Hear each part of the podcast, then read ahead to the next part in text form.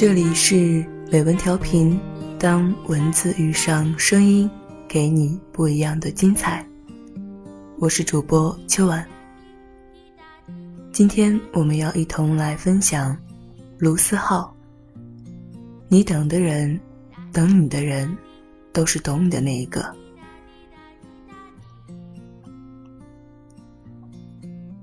从前有只很可爱的汪星人。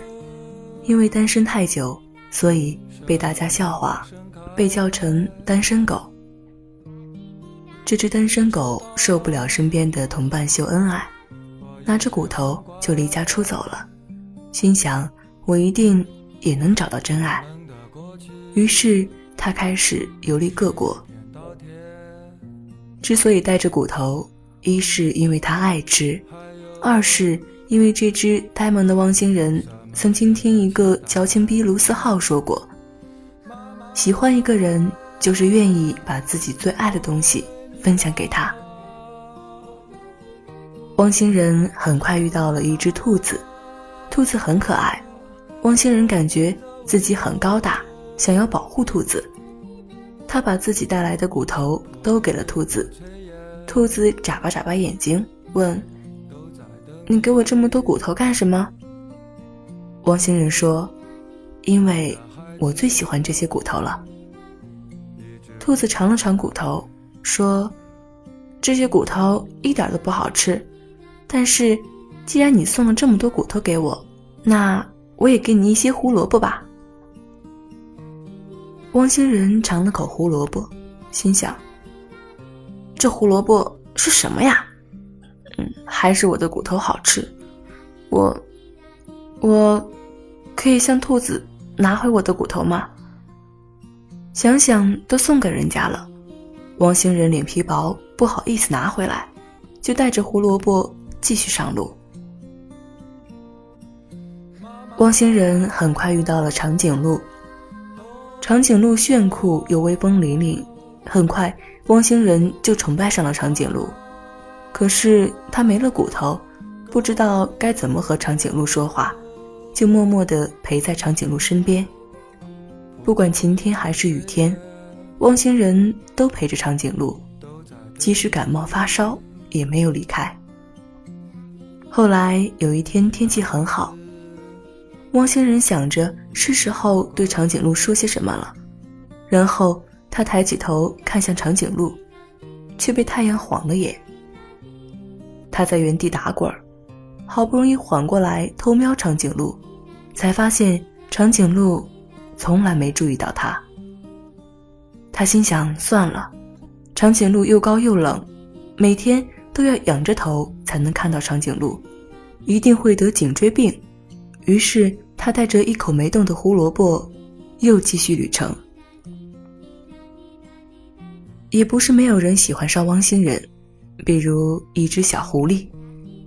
小狐狸偷偷跟汪星人走了好远，趁着汪星人休息，把自己偷来的一车葡萄都送给了汪星人。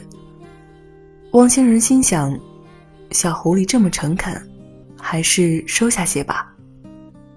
小狐狸看汪星人收下了葡萄，开心极了，因为太开心，他没有注意到汪星人已经走远了。汪星人尝了口葡萄。心想：这葡萄是什么呀？嗯，还是我的骨头好吃。我为什么把所有的骨头都送给了兔子呢？不行，我要打个滚儿，哭一会儿。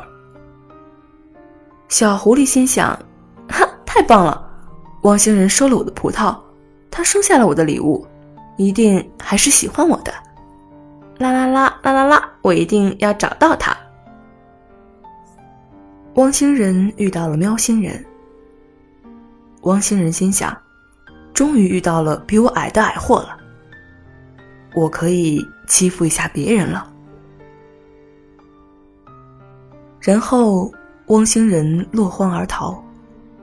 这只喵星人最后和一个叫小马甲的人在一起了。汪星人遇到了扑火的飞蛾，他对飞蛾说：“飞蛾。”那是火，你扑过去会死的。飞蛾说：“我知道啊。汪星人摇摇头，没再劝，心想自己也曾经这样陪过一个人。汪星人遇到了另外一只灰色兔子，兔子看到他带着一车胡萝卜，粘上了汪星人。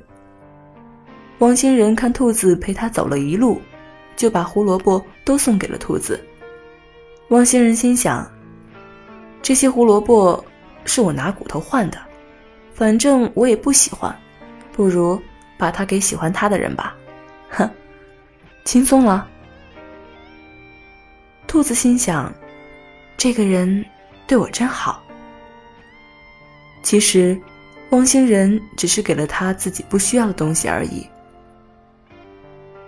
这个汪星人穿山渡河，翻山越岭，爱过也被爱过，被伤害过，也不经意的伤害过别人。然后，这个汪星人垂头丧气的准备回家，遇到了另外一个汪星人。另外，这个汪星人有一车骨头，他觉得这一车骨头很眼熟，就问他：“你这一车骨头是哪来的？”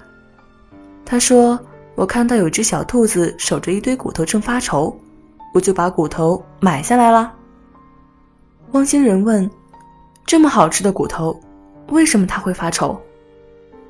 他说：“你真实的东西不代表别人也喜欢，别人真实的东西你或许也不屑一顾，而你喜欢的东西也是我喜欢的，我想分享给你的也是你想要的。”小狐狸没有找到汪星人，找不到了；小灰兔没有等到汪星人，等不到了。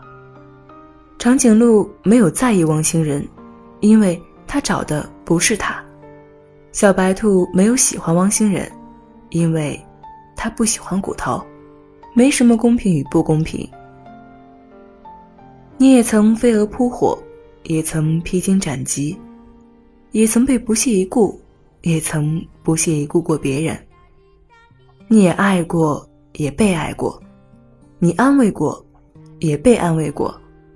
这世界，并没有特别亏待你。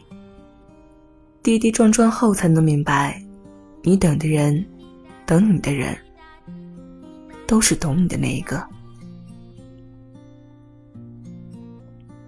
这里是美文调频，我是主播秋晚，感谢您收听，我们下期见。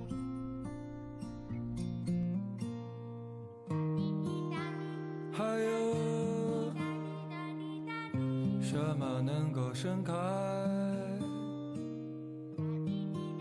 你知道。